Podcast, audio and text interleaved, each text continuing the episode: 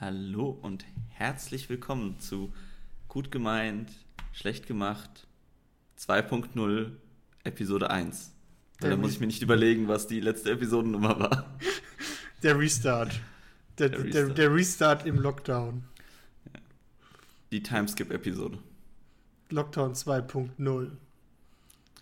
Ja, genau. Ähm, Das wäre ein lustiger Name. Aber ja, After Corona. After Corona, Afterlife, Aftermath. Gut gemeint, schlecht gemacht, PC, Post-Corona. Nee, Oh, nee, das ist nice, das ist nice, das mag ich. Das D- mag D- ich. DC, during Corona. During Corona. Ja, man, man kann coole Abkürzungen und Wortspiele damit machen. Ja, wir haben uns mal wieder überlegt und aufgerafft, äh, mal weiterzumachen. Ich habe jetzt nicht das genaue Datum unserer letzten Folge im Kopf, aber es müsste so ziemlich ein halbes Jahr sein. Kann sehr gut sein. Ein Eventuell hatten wir noch mal eine zwischendrin irgendwann, aber ich glaube insgesamt so richtig seit, haben wir seit neun Monaten nicht mehr produziert. Und Ja, ja, also ich, ja, genau, auch, auch während Corona haben wir schon nicht immer so regelmäßig aufgenommen. Aber ja, ich habe, ah, im Juli. Die letzte Folge war im Juli. Also ja, Krass. knapp ein halbes Jahr. Ja, das, ja das, die Zeit verging dann doch ganz schön schnell in diesem ganz speziellen Jahr. Du, wir, wir hatten dann trotzdem irgendwie zu tun. Du viel halt mit Arbeit und bei mir auch dann der, der Jobwechsel. Und trotz, dass man nichts unternehmen konnte, dann, dann konnte man ja wieder was unternehmen, so im Sommer. Und dann ist das alles so ein bisschen untergegangen. Die Zeit hat dann doch gefehlt. Und jetzt haben wir uns nochmal zusammengesetzt und ein bisschen überlegt, was wir anders machen können, was wir weitermachen wollen. Und mal schauen, wie jetzt 2.0 äh, die. Ich meine, das ist ja wie so eine, wie so eine coole Boyband, ja die Leute verzweifeln, oh nein Gott, sie haben sich getrennt, was, wie geht's weiter? Und jetzt kommt, kommt hier die Reunion und jetzt geht's steil, ja. Ja, genau. Ähm, ja, der, vielleicht einfach mal ganz kurz zu sagen, was wir uns so überlegt hatten. Ähm, also, uns persönlich hat einfach nicht mehr gefallen, dass wir die Folgen mehr oder weniger so rausgepresst haben. Wir haben uns nicht wirklich, nicht so wirklich vorbereitet, haben uns aber, ja, ich sag mal so bis, im, bis in den April rein haben wir uns ja jede Woche zusammengesetzt. Und ähm, was wir eigentlich viel lieber machen wollen, ist wirklich mit einem Tick mehr Vorbereitung an das Ganze rangehen und wirklich Themen haben, über die wir beide reden können und wo nicht einer redet und der andere zuhört. Und ja, deswegen wissen wir heute tatsächlich auch ganz genau, was für Themen drankommen. Genau. Weil sonst war, glaubst du, das Einzige, wo wir denn wirklich mal quasi beide vorbereitet waren, wenn wir entweder vorher in einem Kinofilm waren, den wir danach besprochen haben, oder ganz vereinzelt dann doch mal eine Serie zeitgleich geguckt haben. Ich glaube, bei, bei You war das somit das beste Beispiel, wo wir beide Staffeln jeweils recht zeitnah zusammen geguckt haben. Aber ansonsten war das halt immer so ein bisschen, ja, wie, wie du schon sagst, der eine, der eine hat ein Thema vorgeschlagen, hat dann darüber erzählt und der andere hat dann mal so ein paar Einwürfe gegeben. Und das, ja, wollen wir jetzt ein bisschen ändern und hoffen, dass das auch für zum Zuhören mehr Spaß macht, aber auch uns zum Produzieren ein bisschen mehr Spaß macht, weil man dann mehr interagieren kann zusammen. Ähm, genau. Je nachdem, wie das klappt, wollen wir vielleicht auch mal den einen oder anderen Gast dazu holen. Aber heute Genau. sind wir nur zu zweit und haben auch die Themenliste überschaubar gehalten. Ja, wir haben quasi zwei, neben dem Vorwort jetzt zwei große Themen mit der Disney Plus Offensive, nenne ich es mal, und äh, einer Serie, die wir beide hart abfeiern. Nein, es ist ausnahmsweise nicht Diamond No Ace, man könnte es meinen. Äh, diesmal ist es Haikyuu. Aber darüber haben wir auch schon mehrfach geredet in anderen Folgen. Ja, aber ich glaube tatsächlich nicht so ausführlich, weil die letzte Haikyuu-Staffel ja davor drei Jahre her war. Ja, das stimmt, aber deswegen sag ich ja, also ich glaube, Diamond No Ace war die, die wir wiederholt und häufig erwähnt haben. Weil auch die Folgen und die Staffeln ja etwas äh, zügiger hintereinander kamen. Also jetzt im Vergleich zu Haikyuu. Genau. Aber dann würde ich sagen, starten wir doch direkt mal mit Disney Plus. Genau. Oh, genau. Und ich sag mal, bevor wir auf die Serien eingehen, jetzt komme ich so ein bisschen von links, weil ich glaube, darüber hatten wir vorher gar nicht gesprochen, aber es ist mir gerade wieder eingefallen. Ähm, muss man, glaub, sollten wir vielleicht mal ganz kurz darüber reden, wie es vielleicht zu dieser großen Serienoffensive überhaupt kam und wie Corona das vielleicht auch verstärkt hat bei Disney. Mhm. Darfst du gerne anfangen, wenn du es ein, du hast es eingeworfen, Ja, dann okay, fang genau. mal mit deiner, mit deiner Meinung und Einschätzung ein und dann. Genau. Äh, ja, weil mir sind zwei Dinge aufgefallen an den Disney Plus Serien. Also erstens mal ist keine von diesen Serien sofort da. Also gefühlt wurden die meisten für Ende 2021 oder 2022 angekündigt, ähm, was ja durchaus dafür spricht, wenn wir von normalen Serien ausgehen, was das jetzt nicht unbedingt sind, aber so generell, dass ähm, die Produktion für diese Serien jetzt gerade erst anfängt oder dass vielleicht in den letzten Monaten überhaupt erst die ersten Vorbereitungen dafür getroffen wurden. Und ja, ich glaube, das spricht, das spricht schon Stelle relativ stark dafür, dass Disney vielleicht generell gar nicht mehr so viel, nicht mehr ganz so viel Geld in Filme investieren möchte, die dann ins Kino kommen, sondern wirklich jetzt verstärkt auch in den, in den Streaming-Market und eben auch in den wöchentlichen Serien-Market einsteigen möchte oder vielleicht sogar muss. Und anhand der Filme, die angekündigt wurden, finde ich, sieht man das auch ganz gut, weil gefühlt so viele Marvel-Filme wie vor Corona rauskamen, weil gefühlt war da alle paar Wochen ein neuer Marvel-Film in den Kinos, mhm. haben sie jetzt, sind die nächsten relativ weit verstreut. Also es ist, ich hätte das Gefühl gehabt, normalerweise, dass Disney noch mehr nachlegt. Aber im Gegenteil, der, ich hatte das Gefühl, der Kalender ist eher ein bisschen, was ist das Gegenteil von dicht? Entschlackt, also ein bisschen, ja, bisschen ver, äh, genau. verschlankt worden, ja. Ja, ich weiß, was du meinst, ja. Ähm, ja, äh, ist mir auch aufgefallen. dass mich hätte jetzt mega interessiert, wäre das genauso gekommen ohne Corona. Also das, das finde ich an der Sache, wie du ja auch schon sagst, das ist spannend, dass Corona das auch nochmal so mit ins Rollen gebracht hat. Aber ich glaube, dass sie so ein bisschen gemerkt haben, okay, unser Streamingdienst mit Disney Plus, der läuft, aber der hat noch nicht so nicht so das Level von einem Netflix erreicht, glaube ich. Dadurch, dass wenig Neues kommt, sondern halt schon. Der Vorteil von Disney Plus war halt, da war halt schon viel da. Da waren, glaube ich, 30 Simpsons-Staffeln, die ganzen Marvel, Star Wars-Sachen war alles da. Die ganzen Kinderserien von Disney, die waren dann alle mit einem Schlag verfügbar. Äh, sich daran satt zu sehen, dauert eine Weile, je nachdem, was man da guckt. Also ich glaube, allein wenn du als Simpsons-Fan 30 Staffeln nachholen musst, das dauert. Aber es ist nochmal ein Unterschied wie Netflix. Netflix, wo pro Jahr, keine Ahnung, zehn neue Serien irgendwie rauskommen. Davon meistens zwei, drei, vier äh, Eigenproduktionen. Und ich glaube, da wollen sie jetzt auch hin. Und weg von den Kinos, weil ich glaube, die, die Leute das Kino so ein bisschen am Sterben ist vielleicht zu viel gesagt, aber es wird deutlich weniger mit dem Kino. Ich meine, jetzt HBO hat jetzt auch schon angekündigt, dass sie in Zukunft alle Kinofilme zeitgleich auf ihrer eigenen Streaming-Plattform dann rausbringen wollen, sodass der Anreiz, ins teure Kino zu gehen, noch geringer wird, wenn du es dir einfach daheim streamen kannst. Mhm. Deswegen, ja. es, es wäre interessant gewesen, ob Disney das genauso gemacht hätte ohne Corona, aber es wäre, glaube ich, im ähnlichen Umfang passiert. Ja, Genau. Also ich, ich glaube auch, ich glaube, es hätte länger gedauert. Sie hätten wahrscheinlich die Marvel-Serien erst einmal abgewartet. Ja. Aber aus Konzernsicht macht das Ganze natürlich auch Sinn. Wenn ja. du die, gefühlt sind heutzutage Kinogänger nicht mehr wirklich einzuschätzen. Ähm, ganz einfach, weil, ähm, ja, weil auch immer wieder Serie, äh, Filme gleichzeitig rauskommen, die sich gegenseitig in Konkurrenz stehen bei anderen Filmen wird die Zielgruppe nicht richtig angesprochen und dann gibt es auch Filme, die einfach nicht gut sind und dann plötzlich floppen. Und ja. das heißt, ein Kino-Release Kino ist immer bis zu einem gewissen Grad ist das auch ein Risiko für einen, ähm, ja, für einen, für einen Publisher, beziehungsweise, ja doch, für einen Publisher in dem Fall. Ich glaube, das ja. ist der richtige Begriff.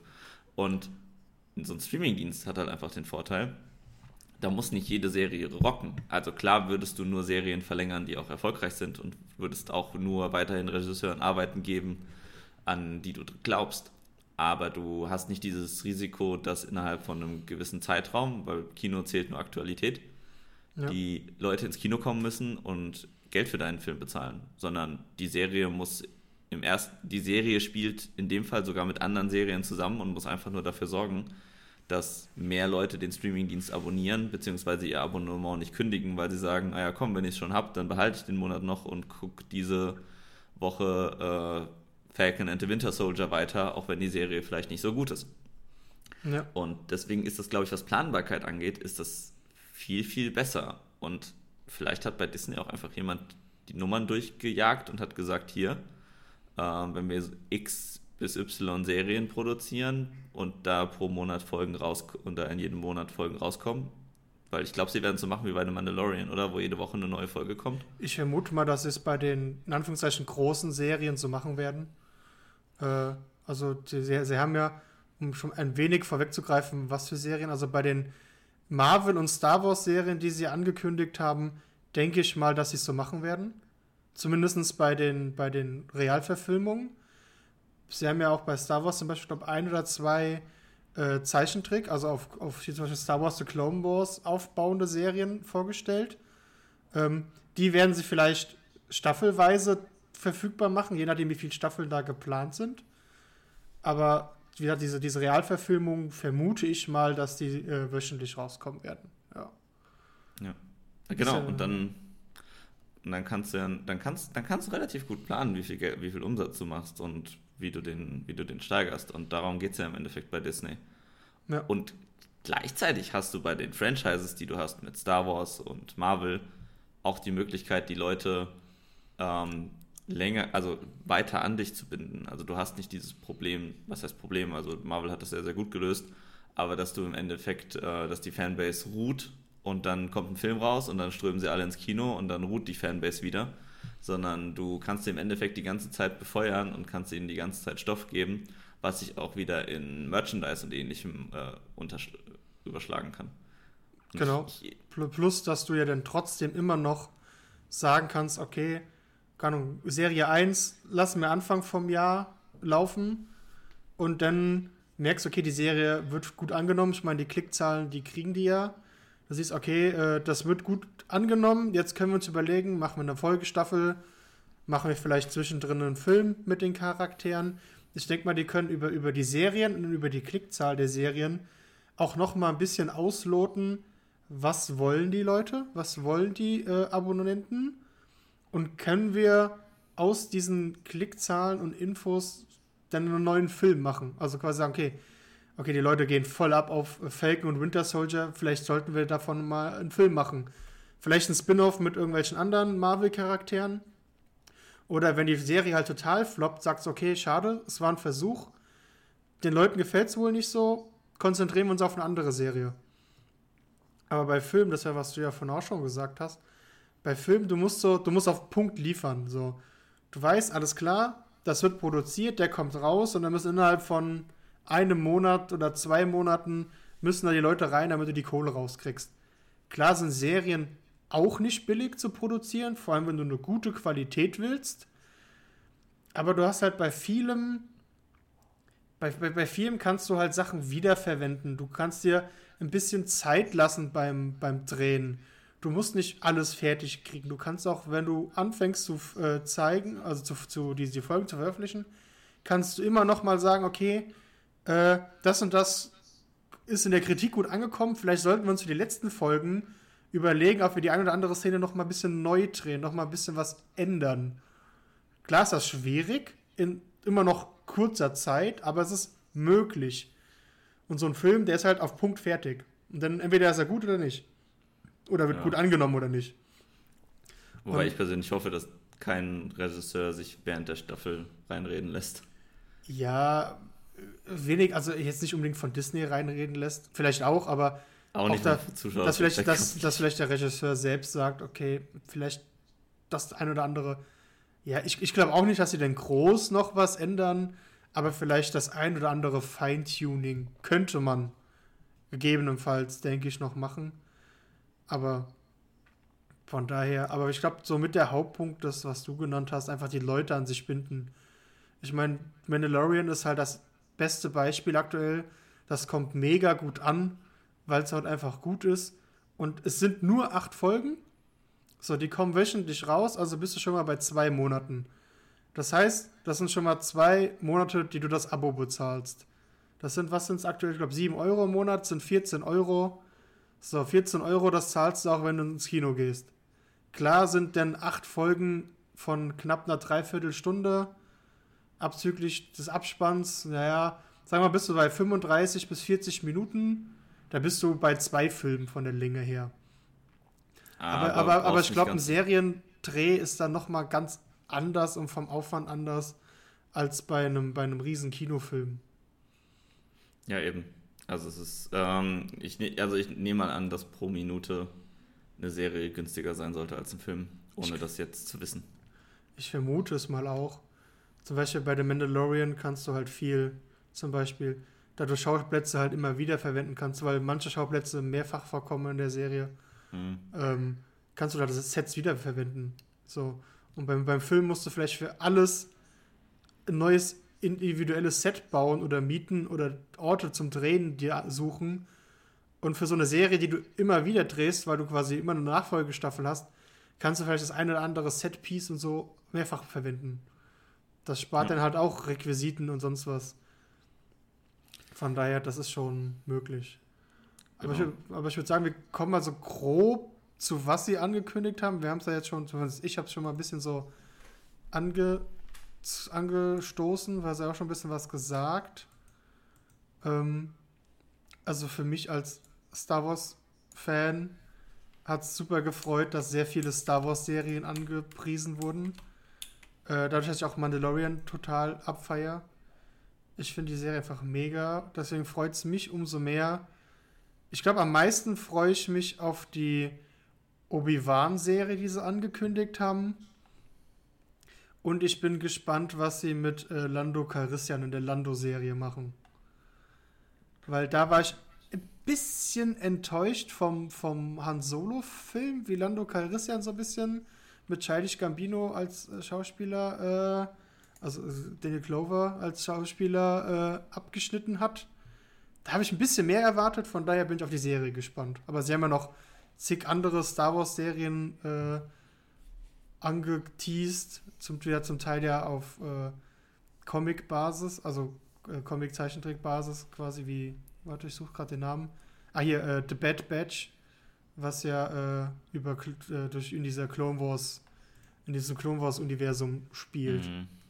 Ja, was mich so ein bisschen gewundert hat, also ich freue mich auch also die Serie, auf die ich mich am meisten freue, ist, oder die einzige, auf die ich mich wirklich freue, muss ich ganz ehrlich sagen, ist die Obi-Wan-Serie. Aber auch zu 90 Prozent, weil Ewan McGregor und ähm, Hayden Christensen wiederkommen. Ja, ja. Aber was mich so ein bisschen enttäuscht, was mich interessiert hätte, äh, sind mehr Serien, die, ich sag mal, außerhalb des Kanons existieren. Also es gibt ja in den, in den Novels, gibt ja jede Menge Geschichten auch über andere Jedi die weit, also aus Zeiten weit vor den Geschehnissen äh, rund um Skywalker. Mm, und ich ja, hätte einfach. Und da hätte ich mir ganz, also entweder habe ich sie verpasst, aber ich habe jetzt keine Serie gesehen, die sich damit so ein bisschen auseinandersetzt. Ähm, ich weiß nicht, ob ihnen das aktuell noch zu teuer ist, weil ich nehme an, eine gute Jedi-fokussierte Serie ist wahrscheinlich allein schon wegen den möglichen Lichtschwertkämpfen oder ähnlichen Fähigkeiten ähm, eventuell schon ein bisschen aufwendiger. Aber das hätte ich eigentlich ganz gern gesehen. Ich hätte gern so eine, keine Ahnung, Star Wars Legends oder so Serie. Ja, ja, ich bekommen. weiß, was du meinst. Ähm, ich habe ja. Auch weil. Ja, ja, weil selbst, weil selbst die Ahsoka-Serie, die soll ja wirklich wohl sehr limitiert sein. Also da soll ja wohl nicht, das soll, glaube ich, kein längeres Projekt werden. Naja, es steht auch dabei, The Limited Series. Ich glaube, das haben sie. Ich glaube, ihnen ist beim, als sie The Mandalorian gedreht haben, ähm, da ja, dadurch, dass ja auch Dave Filoni, der ja mit John Favreau zusammen The Mandalorian als Hauptproduzenten, sage ich mal, macht, das sind ja mehrere gewesen, die daran beteiligt waren, aber das waren so die zwei Hauptproduzenten. Ähm, Dave Filoni hat ja auch The Clone Wars gemacht, von daher denke ich mal, dass der eine starke Bindung zu der Figur Ahsoka hat, weil die ja sehr viel vorkommt in The Clone Wars, vor allem gegen Ende und auch sehr wichtig wird im Bezug zu, zu Anakin Skywalker. Und ich denke mal, dass der viel Bock hatte, Ahsoka zu machen, als Anführungszeichen vielleicht One-Shot-Serie, dass sie sagen, okay, wir machen eine abgeschlossene Serie zu Ahsoka, um ein bisschen ihre Story zwischen The Clone Wars und vielleicht dem, was man jetzt in The Mandalorian gesehen hat, oh, äh, Spoiler, sorry, äh, zu, äh, zu verbinden oder zu verdeutlichen. Aber ja, ich weiß, was du meinst, dass, dass, dass das Universum von Star Wars eigentlich so viel mehr Raum, Raum bietet, um noch mehr zu erzählen von Geschehnissen über irgendwo anders, weil du ja durch dieses unendliche Universum eigentlich kaum limitiert bist. Und, ja. und es ja so viele Bücher und Stories gibt, die man erzählen könnte. Ich hoffe, dass sie da vielleicht ein bisschen was noch kommt denn irgendwann. Ich meine, das ist ja jetzt das meiste, was jetzt so angeteased ist, ist ja alles so für 21, 22. Dass je nachdem, wie die ankommen, die Serien, wie die funktionieren, dass dann vielleicht noch einiges danach kommt, wäre zu hoffen. Von daher äh, lasse ich mich mal überraschen und versuche objektiv an alles ranzugehen. Und dann sehen wir mal, ob das dasselbe Level wie in Mandalorian erreicht. Aber ja. Weil das ist dann so ein bisschen die nächste Frage. Also kann. Ja, ich meine, sie haben es ja schon bewiesen, aber wie gut klappt das, so viele Serien jetzt einfach rauszuhauen? Weil die müssen ja auch alle ein bisschen miteinander verbunden sein, sonst macht das alles keinen Sinn. Ja, ja, sie haben so ein paar losgelöste Serien und so von zumindest jetzt Star Wars äh, Kontext jetzt. Ja, ja also ich, es, ja. Ich, ich, ich würde mir halt, ich würde zum Beispiel, also ich würde zum Beispiel erwarten, dass Ahsoka direkt in Obi-Wan mündet. Das wäre so eine Grundvoraussetzung für mich eigentlich. Ich, ich hätte es fast schon eher vielleicht andersrum. Zeitlich kommt das aber nicht hin, oder? Weil Obi-Wan spielt ja zehn Jahre später. Ah, ich glaube, Ahsoka, ich glaube, Ahsoka. Ja, okay, oh, ja, stimmt, das zehn Jahre später. Ja, ich habe jetzt nicht genau, wann es spielen soll. Noch nicht gesichert, nur, dass es halt mit, mit quasi nach dem dritten Teil, weil The Clone Wars endet ja quasi mit parallel zum dritten Film, also zu dem neuen dritten Film, also Revenge of the Sith. Mhm. Ähm, von daher hätte es, könnte es ganz gut passen, wenn sie Ahsoka da ansetzen lassen. Es kann aber auch genauso gut sein, dass sie Ahsoka erzählen in dem, Zeit, in dem, dem Zeitraum, wo jetzt aktuell der Mandalorian spielt. Das weiß ich jetzt nicht. Da stand auch, glaube ich, noch nichts dabei. Äh, nee, steht nicht dabei, was für eine Timeline. Da muss man sich noch ein bisschen. Ja. Aber es ist zumindest vieles, wo man als Star Wars, äh, als Star Wars-Fan ist man so lange auf dem Trockenen geblieben, weil ja nach den, nach den neuen Trilogien, die ja nicht so gut waren, ja lange nichts kam. Dann kam ja die, die jetzt aktuell die, die Ray-Trilogie, wo ja auch nicht alle zufrieden waren mit. Dem, manche mehr, manche weniger, manche waren ja richtig sauer.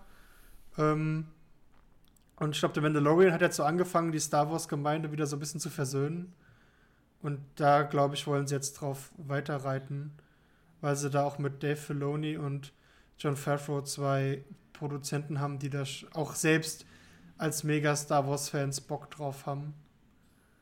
Aber äh, ja, um es ein bisschen abzukürzen, also ich bin mal gespannt, ob sie die, eine Qualität von The Mandalorian erreichen. Wenn ja, wäre es geil aber ich habe ein bisschen Angst, dass vielleicht die ein oder andere Serie ein bisschen droppt. Dass sie sich vielleicht auf manche Projekte mehr konzentrieren und dann das ein oder andere ein bisschen, ja, so ein bisschen hinten runterfällt, nenne ich es mal. Weil, weil dadurch, dass ja dann doch in Anführungszeichen zwei Jahre auch wieder ein enger Zeitraum ist, weiß ja, ich halt, ist halt für so viele Serien dann doch schon wieder eng, dass ich, sag mal, das gute Team, so böse es vielleicht klingt, das gute Team äh, auf alles konzentriert und alles auf demselben Niveau. Wenn sie es hinkriegen, super. Ich glaube, da hätte keiner was dagegen, aber es wird schwer. Ja. Und ich meine, man hat das leider schon genauso gesehen. Ähm, und zwar CW mit den DC-Serien. Da war das gute Team zuerst auf Arrow drauf, weil das die erste Serie war und die ersten ja. zwei Staffeln waren fantastisch. Ja. Dann sind die aber zum Teil zu The Flash gewechselt und Arrow ist eine absolute Shitshow geworden Flash waren die ersten beiden Staffeln auch wieder fantastisch. Ja, ähm, da, danach hat das alles so ein bisschen nachgelassen tatsächlich, aber ja, da passiert genau das, was du meinst im Endeffekt. Dass ja. ähm, es, also im Endeffekt müssen sie es, und ich glaube Disney weiß das auch, im Endeffekt müssen sie es wieder hinkriegen, ein Universum äh, zu haben, das sich wie aus einem Guss anfühlt. Ja. Und es wird sich jetzt zeigen, inwiefern das mit bei Star Wars mit Serien klappt und gemacht wird oder ob sie sich jetzt vielleicht am Anfang auch eher mal dazu entschließen und sagen, die ersten Serien sind relativ abgetrennt voneinander und existieren im selben Kanon, aber größtenteils für sich. Und äh, vielleicht gucken sie sich das Ganze auch erstmal an und machen das dann erst in Phase 2, dass sie sagen, okay, ähm, wir verbinden die jetzt irgendwie miteinander. Ja, denke ich mal. Aber, ja, aber auf der anderen, anderen Seite, ich habe ja Mandalorian nicht gesehen, aber jetzt wurde ja heute angekündigt, dass ähm, statt Mandalorian Staffel 3 äh, Ende 2021 ähm, die Boba Fett-Serie an den Start kehrt. Yes. Und, Wobei, äh, war, es die Serie oder war es der Film? Ich war jetzt nicht 100% sicher. Jetzt bin, jetzt bin ich, jetzt bin ich plötzlich Weil- befragt. Ich ging fest davon überzeugt. Nee, weil sie davon- hatten ja schon mal überlegt, äh, sie hatten Einen ja Film schon- zu machen, es, aber ja, es gab ja schon mal die, äh, äh, die, sie hatten schon mal überlegt, äh, genau, den Film zu machen zu Boba Fett, den haben sie dann auf Eis gelegt. Ich schau mal kurz nebenbei. Ich bin mir auch ziemlich sicher, dass es. Äh, Also es soll auf jeden Fall The Book of Boba Fett heißen, das war klar, genau. Dezember 21. Äh, äh, okay, es wird nicht explizit gesagt. Es könnte eine Serie sein, wird wahrscheinlich eine Serie. ja, genau. Wird vermutlich eine Serie, aber es ist noch nicht 100 pro confirmed, zumindest was ich jetzt gerade Ja. gelesen habe. Äh, auf Nee, die aber- Schnelle. Aber ja, Genau, worauf, genau. ich, hin, worauf ich hinaus finde, war, dass, ähm, dass da jetzt auch angekündigt wurde, dass ähm, Ming Na Wen ähm, als eine der Hauptdarstellerinnen mitspielen wird, was ja dafür spricht, ähm, dass die Serie auf jeden Fall irgendwie mit dem Mandalorian verknüpft ist. Ja, weil sie ja da auch schon mitspielt. Genau. Mandalorian, glaube ich, nehmen wir nochmal als extra Thema. Zumindest ich würde es gerne als extra Thema nochmal nehmen. Weil das hatte, hatten wir ja schon mal offscreen besprochen, dass mich das mal interessieren würde. Die Meinung von mir als mega Star Wars-Fan und von dir, sag ich mal, als jemand, der Star Wars mag, aber jetzt auch nicht so im Hype drin ist. Deswegen glaube ich Mandalorian, dass wir das vielleicht nochmal als extra Thema. Ja, ja auf, auf jeden Fall. Also mir, mir ging es eigentlich nur darum, ich, ich bin gespannt, was, was Disney da jetzt einfach macht. Ja. Ähm, weil die sind halt eine Supermacht. Im Endeffekt haben sie alle großen Marken.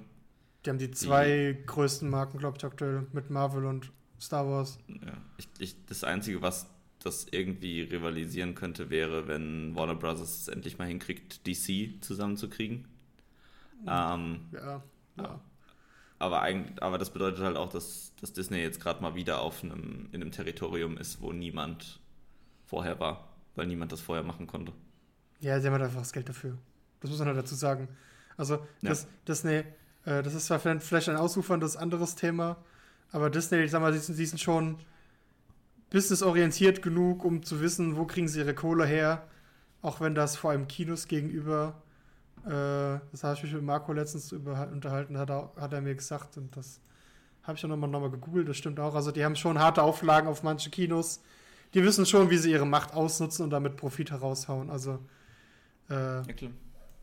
aber das ist, glaube ich, ein anderes Thema, was jetzt für heute für unsere Themen zu weit führt. Aber damit würde ich jetzt auch Star Wars ein bisschen abhaken. Ich weiß nicht, wollen wir noch mal kurz über Marvel reden? Ähm, klar. Weil, ich sag mal, einiges, was bei Marvel angekündigt wurde, im Zuge dieser, dieser, dieser Serien-Rausballerei jetzt Anfang Dezember, ich sag mal so, die bekanntesten drei, die waren ja schon angekündigt, die hätten ja zum Teil dieses Jahr schon starten sollen. Mit Wonder Vision, The Falcon and the Winter Soldier und Loki. Da hätte ja, glaube ich, zumindest Wonder Vision hätte, glaube ich, schon dieses Jahr starten sollen. Ja. Aber das ist ja jetzt alles auf äh, Anfang des Jahres, also auf Januar und ich glaube März verschoben worden.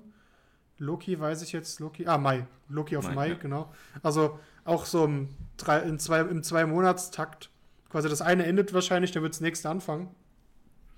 Vermute ich Ja. mal. Ja, so ungefähr.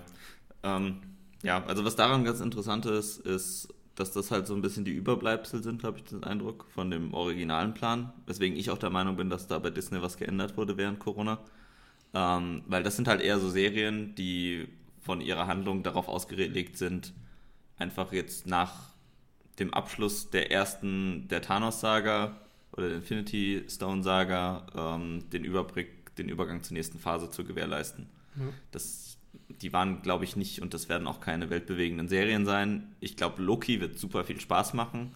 Ja, Ähm, vor allem mit Tom Hiddleston, äh, Ja, einfach, der zum Glück Loki weiterspielt. Eben, der, der Mann macht nichts falsch. Also das, Nee. das, und ich habe ich hab den Trailer gesehen. Es geht ja wohl irgendwie darum, dass er wohl mit dem, dass, als er mit dem Tesseract da in Endgame dann verschwindet, äh, und dass er da wohl irgendwas anstellt. Ich glaube, das wird einfach großartig. Falcon and the Winter Soldier. Ich mag weder Bucky noch Falcon Ich Ja. weiß nicht mehr, wie der Charakter heißt. Buck, Bucky Barnes und, äh, Ja, genau. und äh, Sam Wilson. Sam Wilson Sam als Wilson, der ja, genau. Die, die, ich werde sie gucken. Das ist so ein klassischer Fall. Ich würde nicht ins Kino gehen, aber ich werde die Serie gucken. Genau, Äh. genau, genau, das passt genau zu dem. Ich, ich habe denselben Gedanken wie du. Das passt zu dem, naja, man hat halt Disney Plus, also guckt man es auch. Aber es wäre so ein Kinofilm, den, da wären wir nicht reingegangen, glaube ich. Keiner von uns. Also wir wären nie reingegangen. Wir hätten den irgendwann mal auf Amazon uns angeguckt und hätten gesagt, ja, okay. Gut, dass wir nicht drin waren, wahrscheinlich. Genau. So, so eine Serie ist das, ja. Von, von daher, das sind keine, das sind, also das sind keine Riesenserien. Deswegen, was, was mich persönlich überrascht, dass es als Serie kommt und nicht als Film, ist Miss Marvel. Einfach, der Charakter selbst ist jetzt nicht unbedingt der allergrößte, aber sie ist in den, äh, sie war in den aktuellen Comics, äh, war sie Mitglied der Avengers. Sie ist ein sehr junges Mitglied, aber was ähm, rein, was, was ist der richtige Begriff hier? Ich glaube schon rein ethnisch wichtig ist, ist, dass sie halt Pakistan. der erste, der erste große Latino-Charakter ist. Sie ist Pakistan-Amerikan. Ich glaube, Pakistani zählt nicht als Latino. Weiß- Okay, dann bin weiß ich nicht. falsch. ja. Okay, dann merkt man schon, dass ich keine Ahnung habe. Ich weiß es aber auch nur, weil ich es gerade gelesen habe, dass sie, das- dass sie, dass Kamala Khan, äh, 16-year-old Pakistani American. Okay, sorry, sorry dann war es dann war's nicht, genau, dann nicht Latino, sondern. aber, ähm, aber ich weiß, was du meinst, äh, dass, dass es quasi nicht dieser typische White American Superhero ist. So. Ja, genau, genau, genau. Ja. genau. Das, das, das, das, das meine ich eigentlich. Und eigentlich hätte ich eigentlich erwartet, dass sie einen Film kriegt, um ehrlich zu sein. Äh, erst recht so erfolgreich wie Black Panther war. Hätte ich persönlich. Ja, ich glaube, das passt zu dem, was ich vorhin gesagt habe. Das sind so Serien, das sind so Charaktere, die man nicht so kennt. Also ich zum Beispiel kannte Miss Marvel gar nicht. Aber gut, ich kannte auch, auch, auch Captain Marvel damals gar nicht, da ich die Comics nie gelesen habe. Ähm, du kanntest ja zumindest Captain Marvel von den Comics her. Ähm, ich glaube, das ist so ein Charakter, den führen sie jetzt als Serie ein. Und ich glaube, wenn der gut kommt und gut ankommt, dass sie dann da irgendwo einen Film drumherum bauen. Auch für um die nächste Phase vielleicht, je nachdem, wo das im Kanon und im Zeitgeschehen spielt. Aber äh, um dann vielleicht damit so ein bisschen die neue, die neue, den neuen Start der Serien äh, anzufangen. Könnte ich mir vorstellen. Ja, das, genau, das könnte, das könnte halt sein. Und genau, dann, und ich glaube, Hawkeye schlägt auch so ein bisschen in die Kerbe, weil das ja darum geht, dass äh, Jeremy Renner als Clint Barton seinen Mantel ablegt und ähm, stattdessen Kate Bishop, wer spielt die? Haley, Haley Steinfeld. Steinfeld, ja. Ah. Genau, die das übernimmt. Äh, ich glaube, das schlägt auch so ein bisschen mit in die Kerbe, dass vielleicht Disney jetzt einfach hingeht und sagt, okay, sie wollen mehr, äh, sie wollen mehr kulturelle Vielfalt bei ihren Charakteren, aber sie wollen erstmal gucken, wie das äh, bei den Fans anguckt und das machen sie dann in Serienform. Das Ich kann ich mir sehr gut vorstellen. Also ich werde es gucken wegen Haley Steinfeld. Der Rest ist mir, glaube ich, egal, weil das so dumm es klingt. Wobei Also ich werde es gucken wo- wegen. Wobei ich ehrlich bin, ich hätte jetzt nicht unbedingt äh, Haley Steinfeld in so ein, als quasi so eine Art Charakter vermutet, aber verbinde ich der Judge der. Ich muss jetzt Also- erstmal nachgucken, wo- woher ich die kenne. Ich kenne sie leider aus, ich kenne sie, äh, ich kenne sie aus Pitch Perfect 2 und 3. Ja. Ich weiß nicht, was sie sonst noch gespielt hat. Drei Engel für Charlie und Bumblebee. Ach, schon Ah, sie hat, Bumblebee. ah, cool, die hat Gwen Stacy in Spider-Man gesprochen, der New Universe. Ja, ja die ist auch, glaube ich, ich glaube, sie ist auch Sängerin. Ich glaube, daher könnte man sie auch kennen, eventuell. Ich habe Äh, Pitch Perfect nicht gesehen. ja, Egal. Ah, in das, Genau. Ge- in das Game vielleicht noch, wenn du den geguckt hast, weiß ich nicht. Äh, weiß ich gar nicht. Der Name sagt mir was, aber ich weiß nicht, ob ich den Film gesehen habe. Egal, ich guck's Egal. wegen Jeremy Renner, weil ich finde Oh, oh, oh, oh, oh, oh. Ja. Ja, aber gut. Mein Bruder übrigens auch. Wir haben letztens Endgame wieder geguckt und er sitzt einfach die ganze Zeit da und meint, hier, guck, Hawkeye ist auch dabei. Hawk, je, Hawk, nein, nein, Hawkeye, jedes Mal muss er die Avengers carryen. Das einzige Mal, wo er nicht dabei ist, verlieren die Deppen. Auch wieder. Hat er auch nicht Unrecht, ja. Und ohne Scheiß, der ist der Einzige, der sich um diesen scheiß Handschuh kümmert. Ant, das ist Ant-Man, War Machine und so, die sind da alle begraben und kümmern sich nur darum, dass sie da irgendwie rauskommen. Und äh, Hawkeye ist der Einzige, der versucht, den Handschuh vor- äh, zu beschützen. Ja. Ja. Ja, ge- genau, aber äh, eben, und ich glaube, She-Hulk kommt dann auch. She-Hulk ist schon wieder interessant, weil, weil das ein Charakter ist, der in der Regel, zumindest in den Comics, ich glaube, sie ist immer transformiert, also sie ist immer grün. Das Äh, weiß ich und das hat, also ich, ich habe sie nur noch in Erinnerung, dass sie halt nicht unbedingt den Schönheitsstandards, äh, den Schönheitsidealen entspricht. Was ja jetzt, gibt es ja auch noch keinen, ähm, gibt es ja auch noch keinen wirklichen Superhelden, Ja. der, der da mit reinpackt. Also gibt es einen übergewichtigen Superhelden? Nicht, dass ich jetzt unbedingt wüsste. Ja, genau, denke ich mich auch. Also ich würde auch den Hulk nicht als übergewichtig bezeichnen. Nee. Nee, das meine ich genau. Der- Also der- She-Hulk ist, der She-Hulk ist auch nicht übergewichtig, aber sie ist Der- äh, für eine Frau, für eine Frau reicht es ja schon muskulös zu sein. Der- Manchmal. Der einzige übergewichtige Swaggy- Swaggy-Tor aus Endgame. Ja, Swaggy-Tor, schönes Swaggy-Tor. Stimmt, Zwergitor, das war der einzige, ja. Aber ja, also ich meine, wir können jetzt hier noch ein paar aufzählen im schnellen Nee, wegen, wegen so, darum. deswegen, also Ja. ich glaube, dass die neu angekündigten Serien, dass die ein bisschen mehr Risiko beinhalten als die, die davor. Ne. Und äh, ja gut, den, den Rest äh, finde ich jetzt nicht so super interessant. Tatsächlich. Eins, ja, ich weiß nicht, was die Secret Invasion mit Samuel L. Jackson als Nick Fury könnte noch ganz cool werden. Ja. Wo der, der mit War Machine, die Serie, äh, das wird ähnliches sein wie mit Wonder Vision. Das wird so, ja, ich gucke es mir an, aber mir auch wahrscheinlich nicht. Und dann gibt es ja gut Guardians of the Galaxy und I'm Groot, das wären ja mehr so Miniseries. Äh, kleine Miniserien, aber ja. Das, das, deswegen, also bei Marvel habe ich auch mehr den Eindruck, da wollen sie auch weiterhin auf die Filme gehen, weil da wissen sie, dass Ja. sie die Leute ins Kino kriegen. Ja, ich glaube, das sind einfach so, sie haben gemerkt, logischerweise wollen sie die Leute an Disney Plus binden und geben deshalb, also wahrscheinlich, weil nicht mehr nicht so viele Filme mehr rauskommen wie wir in der Infinity Saga. Da kamen ja manchmal zwei oder drei pro Jahr raus, zum Hoch, gegen Ende, zur Hochphase. Ja. Äh, von daher glaube ich, weil sie da ein bisschen auf die Bremse treten, bringen sie halt die, die Serien raus, um aber halt auch die, die Marvel-Fans an Disney Plus zu behalten, zu binden. Ich meine, das ist als Unternehmen, die damit Geld verdienen, ist das logischerweise immer der Plan, dass du die Leute an dein Pro Produkt binden willst. Aber solange da, sag mal, für die, solange die Fans zufrieden sind, ist das, ist, glaube ich, da keiner böse drum, wenn sie da vieles bringen und auch ein paar Charaktere beleuchten, die vielleicht in Filmen zu kurz kamen. Aber Ja. es bleibt Ich- trotzdem abzuwarten, ob bei der ganzen Fülle an, an, an ich sag mal, Marvel und, und Star Wars sind ja schon die, die hochpreisigen Serien, ob die auch alle eine anständige Qualität kriegen. Ja, aber ganz ehrlich, wenn du dir die Marvel Comics anguckst, da war das eigentlich auch schon immer so. Also es gab halt die Charaktere und ein paar von denen wurden dreimal neu erfunden, bis sie funktioniert haben. Da, gab, da hat dann trotzdem, da gibt es dann auch mal einen schlechten Spider-Man-Arc, wo du sagst, wer hat denn den Mist geschrieben, weil da die Autoren ja auch regelmäßig wechseln. Ja. Ähm, also ich, zumindest im Comic-Bereich klappt das, glaube ich, relativ gut. ja. Ich finde es halt interessant, dass bei Marvel sie wohl weiter drauf setzen, auch die, die Filme zu haben. Und bei Star Wars scheinen sie jetzt aber den Fokus schon recht stark auf die Serien zu setzen. Ja, ich glaube auch. Aber bin ich jetzt nicht unbedingt böse drum, weil ich dann doch mal eine.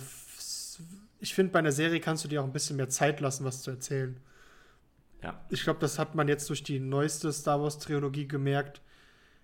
Da wollten sie denn zu viel, sie wussten nicht genau, wo sie hinwollen. Der letzte der drei Filme, äh, da hat man es richtig gemerkt letztes Jahr, wo sie, wo die erste Dreiviertelstunde so, so ein Wrap-up war, wo du denkst, okay, was ist los? Hilfe! Szene 1, oh Gott, Szene 2, Hilfe, ich weiß, was ist los? Was ist hier los? Warum ist hier, hat jemand auf, auf Vorspulen geklickt oder warum ist hier alles so schnell? So.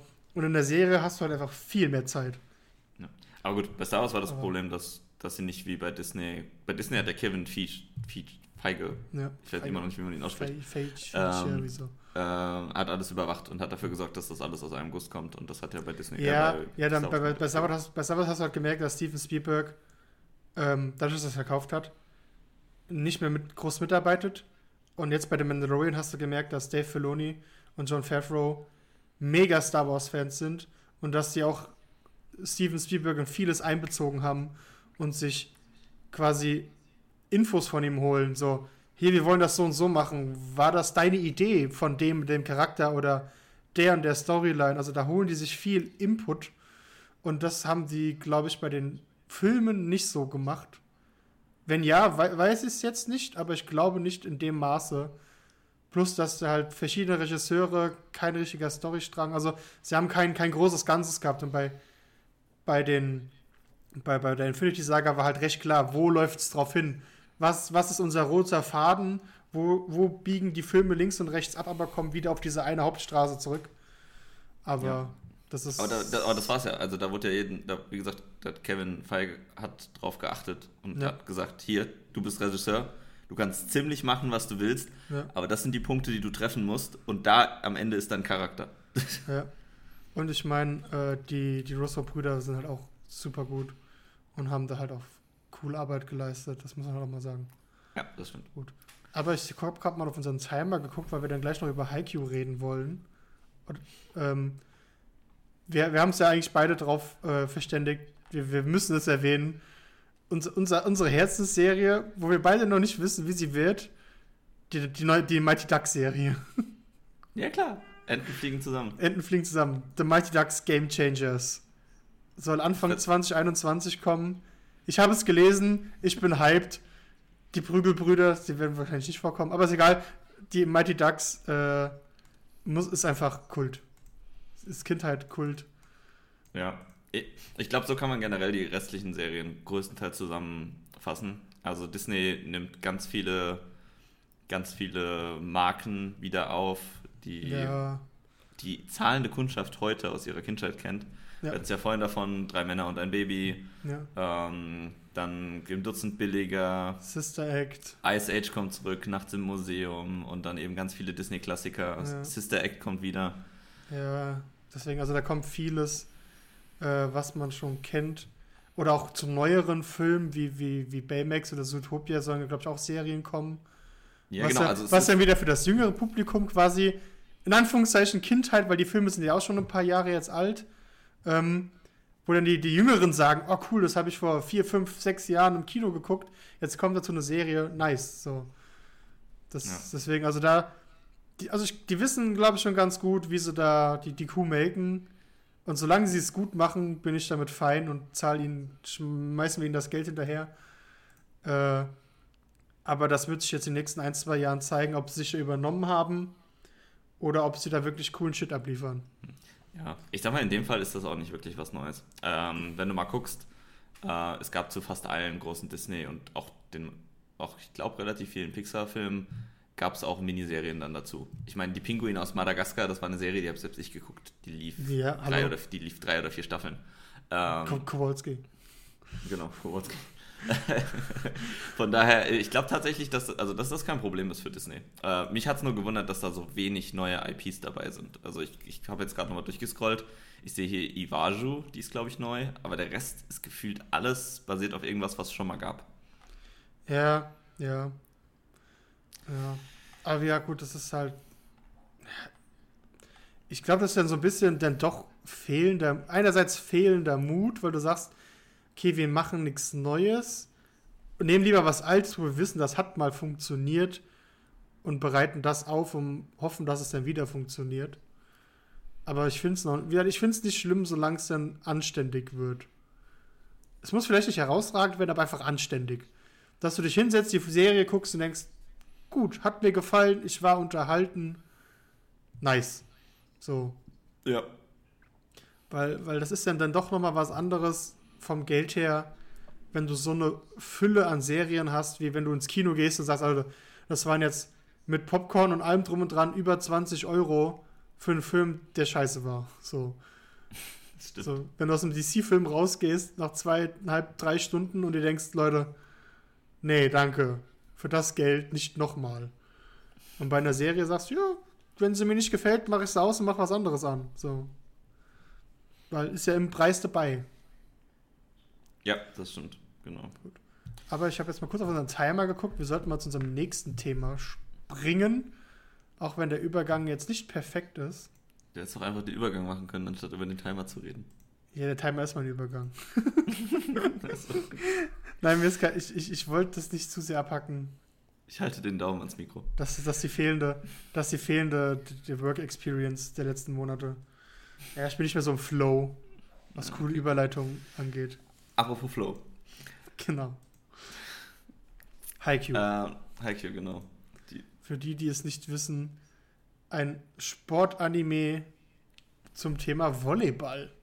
Genau gesagt Herrenvolleyball. Herren Highschool Volleyball. hey, es gab schon mal mit Mia Superstar ein Mädchenvolleyball-Anime. Ah, okay, gut. Äh, ja. Okay, es ist nicht Mia Superstar, nur dass wir das festgehalten haben. Es geht um, um Haikyuu. Ja. Ähm, mittlerweile fast 80, nee, über 80 Folgen sind das schon, äh, oder? Ja, müssten. Zweimal 24 Folgen, einmal 12, ja doch. Ja, ja. Ähm, müssten über 80 Folgen sein, müssen jetzt so 84, 85 Folgen sein. Ja.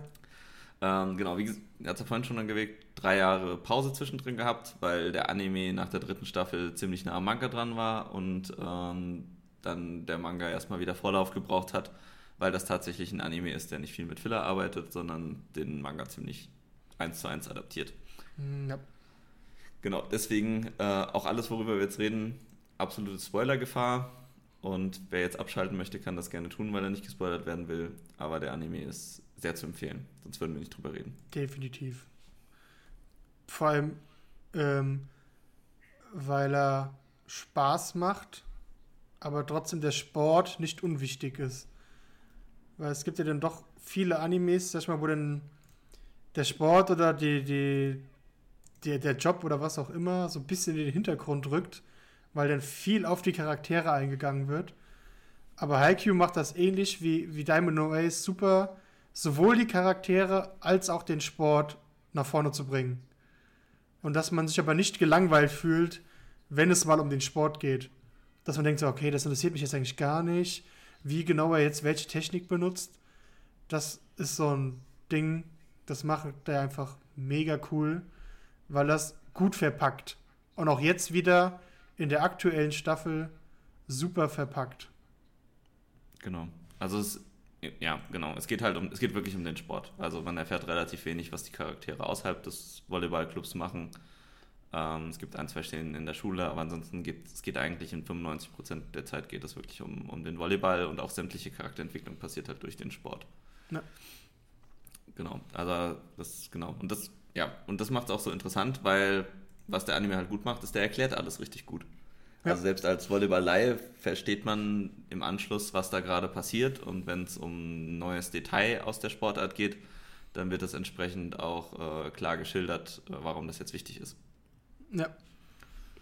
Ähm, ich würde mal sagen, wir, wir hangeln uns in unserem Dokument etwas lang, damit wir nicht so durcheinander kommen, oder? Ja.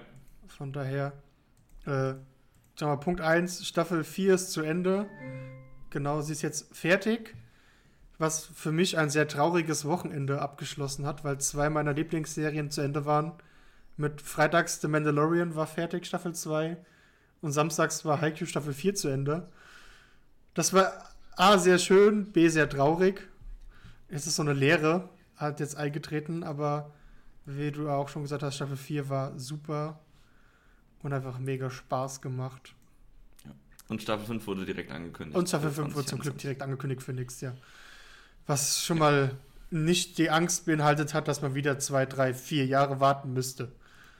Was aber ja damit zusammenhängt, da haben wir uns ja auch schon mal drüber unterhalten, ähm, dass der Manga ja fertig ist und dass sie deswegen ja nicht nur auf den Manga warten müssen, sondern direkt wissen quasi, wie es weitergeht und äh, Stuff haben, den sie umsetzen können.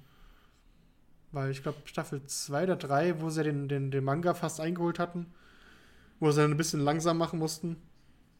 Genau. Das da Problem das haben sie klar. jetzt nicht. Genau, da war das noch nicht klar. Und ähm, ja, genau, absolut. Apropos weitermachen. Äh, ich meine, ab jetzt ist es wirklich definitiv ähm, Spoiler-Region. Aber sowas von Spoiler. Wir sagen es doch dreimal Spoiler, Spoiler, Spoiler, dass sich keiner beschweren kann. Genau, jetzt ist rum. Weil äh, Karasuno es ja tatsächlich geschafft hat, die stärksten Herausforderer den. Die Zweitplatzierten, die Zweitplatzierten des letzten Jahres, genau, und die aktuellen Turnierfavoriten äh, Inarizaki High School äh, zu schlagen. Ja, mit ihrem Top-Spieler-Bruder-Duo äh, Asume und Os oh Gott, ich finde. Atsumu. Atsumu und Osumo. Nee, warte. Ich will, den einen verkacke ich immer den Namen. Das muss ich kurz auf den Namen scrollen, wenn ich ihn. Die Mia-Zwillinge. Die Mia-Zwillinge, ja, das kriege ich hin. Ich finde ich find ihn gerade nicht. What, doch. Aber ich finde das. Ich Osa find das Osamu. Ich will immer Osumo sagen, aber er heißt Osamu. Ich, ich vermische das immer. Atsumu, Atsumu und Osamu. Was haben die auch so komische Namen, ne? Ja, die haben äh, das doch sogar gegenseitig Spitzen. Also, sie nennen sich ja, glaube ich, gegenseitig nur Samu und Zumo. Ja, ja, Samu und Zumo. Aber ja, weil die Mia-Zwillinge, quasi zwei Ausnahmespieler, zwei Brüder, äh, die äh, so ein starkes Team bilden, darum noch andere Ausnahmespieler, dass man wusste, okay, Karasuno, die haben es schwer, wenn sie nicht sogar jetzt schon leider das Turnier verlieren, also beziehungsweise aus dem Turnier ausscheiden, äh, obwohl sie unbedingt weiterkommen wollen, weil sie danach gegen ihre Erzfeinde spielen wollen. Aber sie haben es geschafft. Zu meiner, ich sag mal, Überraschung, auch wenn ich während des Matches immer wieder hin und her gerissen war, gewinnen sie, gewinnen sie nicht. Okay, die Andeutung könnte, könnte man so auslegen, dass sie das Spiel verlieren oder die Aus Andeutung, dass sie das Spiel gewinnen. Ich war immer hin und her gerissen, aber hätte nicht gedacht, dass sie gewinnen. Gebe ich zu. Bis zum Schluss dachte ich, es klappt nicht. Ja, ja genau. Ich hatte jetzt zu dem Zeitpunkt hatte ich ja schon den Manga gelesen. Ähm, mir ging es ähnlich. Ich dachte nicht, dass sie das gewinnen. Ich dachte eigentlich, also ich, ich muss ganz ehrlich sagen, ich habe es ein bisschen darauf gehofft, dass sie verlieren. Äh, einfach weil es bedeutet hätte, dass der Manga noch eine ganze Weile weitergeht. Ja. Und ähm, kurz nach dem Match wurde auch angekündigt, entweder war es während oder kurz nach dem Match wurde auch angekündigt, dass der Manga auf sein Ende zusteuert. Und äh, genau, das ist eigentlich auch so das Hauptthema, worüber ich jetzt heute mit dir reden wollte. Ähm, warum das jetzt eigentlich schon klar ist, dass das auch Sinn macht, den Anime langsam zu Ende zu bringen. Ja. Können wir genau. gerne tun. Genau. Und, und zwar, was ich, ich finde, ich habe ja auch ein paar aufgeschrieben. Ich finde einfach, dass ganz viele der Character Arcs in diesem Spiel Früchte tragen und auch so ein Stück weit zu Ende gehen. Ja. Ähm, ich ich meine, ich hatte ein, andere, ein anderer steht oben, aber ich für mich das beste Beispiel ist tatsächlich ähm, Asahi äh, Atsumane als, als Ace, der in dem Match die Rolle des Ace angenommen hat und komplett verinnerlicht hat. Und das mache ich an zwei Beispielen fest, wo man es gesehen hat. Zum einen, wenn du dich an die Aufschläge erinnerst, ja. wo er im dritten Satz dann angefangen hat, 100% zu geben ja. Das heißt, er, er hatte am Anfang, er wusste, dass er am Anfang des Matches hat er sich auf sein Team verlassen und wusste, dass 80% Aufschläge genug sind, solange er sie ins Feld bringt und sein Team ein gutes Gefühl kriegt, wenn äh, er keine Aufschlagfehler macht und hat sich dann darüber auch selbst dann Selbstvertrauen geholt, um dann im entscheidenden Moment wirklich die oh. nochmal einen Gang hochzuschalten. Die Bombe rauszuhauen. Die Bombe rauszuhauen. Und dann geht er wirklich in einem seiner letzten Spikes geht er dann wirklich für diesen Move, wo er, ähm, wo er den Schlag verzögert und so den ähm, und so den Block komplett aushebelt, dass er mehr Zeit hat in der Luft. Äh, wo ja auch dann die Dateco-Leute gesagt haben, dass er das zu diesem Zeitpunkt wahrscheinlich zum ersten Mal hinbekommen hat. Und es braucht echt Eier, so einen Move in dem Moment dann zu machen. Ja, weil es ja trotzdem Fehlerpotenzial gebirgt hat. Aber er sich selbst gesagt hat, ich mache das jetzt, wir brauchen diesen Punkt. Also riskiere ich alles. Ich als genau das Ace, der, der Boss, ja, der die Nummer 1 auf dem Feld. Ich mach, ich muss das jetzt machen. Äh, für mich, fürs Team, um, um, weil, weil hat ja auch. Ich finde, das waren so Momente. Ja, Asai erst recht, aber auch das ganze Team, die hatten alle ihre, diesen Moment so. Wenn ich das jetzt hinkriege, das pumpt unser ganzes Team nach oben. Und das war genau so ein, auch so ein Gänsehaut-Moment, wo das ganze Team merkt, Leute, hier geht was, wir haben es drauf. Und das, das, das, ich glaube, jeder der, jeder, der einen Teamsport spielt, aber auch Einzelsportarten, äh, ich glaube, im Teamsport ist es noch mal mehr. Du hast irgendwann immer mal diesen Moment, wo du merkst, okay, wenn du denkst, okay, das Spiel ist verloren, keine Chance, dann passiert irgendwas. Das ist ja beim, beim Fußball reden sie immer von diesen, diesen Fouls mit ein Zeichen setzen, so. Äh, Und genauso ist das, das ist halt wirklich so, das ist halt äh, Sportpsychologie. Wenn du merkst, okay, der macht das jetzt, dass das pusht dich nochmal um Prozente, auch wenn du müde bist, das holt nochmal Energie von irgendwo aus deinem Körper her. Diese, diese, diese, diese zweite Luft, die man immer so schön sagt. Und das war bei Asahi erst recht als Ace, aber ich fand generell war das so ein Spiel, was gezeigt hat, sie, die geben alles, die geben 110 Prozent ähm, du hast ja auch aufgeschrieben mit, mit Tanaka, der, der normal so ein bisschen hitzköpfig ist ähm, und so ein bisschen unruhig und, und so ein bisschen so Selbstzweifel und overconfident ist. Und der sagt jetzt auch, komm, ich nehme mich zurück. Ich sag jetzt meinem Setter, du, gib mir nicht den Ball, spiele zu denen, wo es läuft. Ich brauche einen Moment so. Ja, ich, ich muss mich sammeln. Äh, hier, ich nehme einen fürs Team, indem ich mich nicht in den Vordergrund spiele, obwohl ich es gerne hätte. Und, und hat dadurch aber das ganze Team stabilisiert, weil, weil seine Fehler ihn nicht das Spiel gekostet haben. So. Ja, genau. Das war, das war, das war auch so ein Moment, wo du sagst, so, das war. In Anführungszeichen wäre das auch schon Ace-verdächtig gewesen. Wo du sagst, okay, er, er weiß zwar, er ist gut, aber es läuft halt einfach mal nicht. Und ich sag, alles gut, es läuft nicht, muss man jetzt halt einfach mal akzeptieren. Aber wenn, wenn ich gebraucht werde, dann bin ich fürs Team wieder 100% da. Und das war, das war in so vielen Folgen, in so vielen Momenten von allen möglichen Charakteren spürbar. Und das fand ich an der Staffel richtig geil. Ja. Ja, die, die, die haben alle geklickt. Also es gab ja auch diesen Moment mit Zuki, wo er weiß, das wäre jetzt echt cool, wenn ich hier den Block mache, aber das macht nur Probleme, wenn es nicht klappt.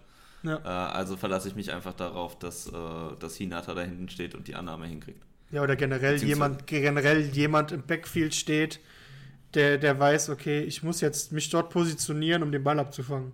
Genau. Wobei ich jetzt gelernt habe, Annahme ist falsch. Wenn der Ball gespiked wird, dann ist das keine Annahme, sondern eine Abwehr. ja. Habe ich, letztens, hab ich letztens auf TikTok gelernt. Ah, ja, ja, TikTok ist, äh, also mein TikTok-Feed ist auch voll mit, mit The Clone Wars und mit Haikyuu und The Mandalorian. Ja. Ja. Genau.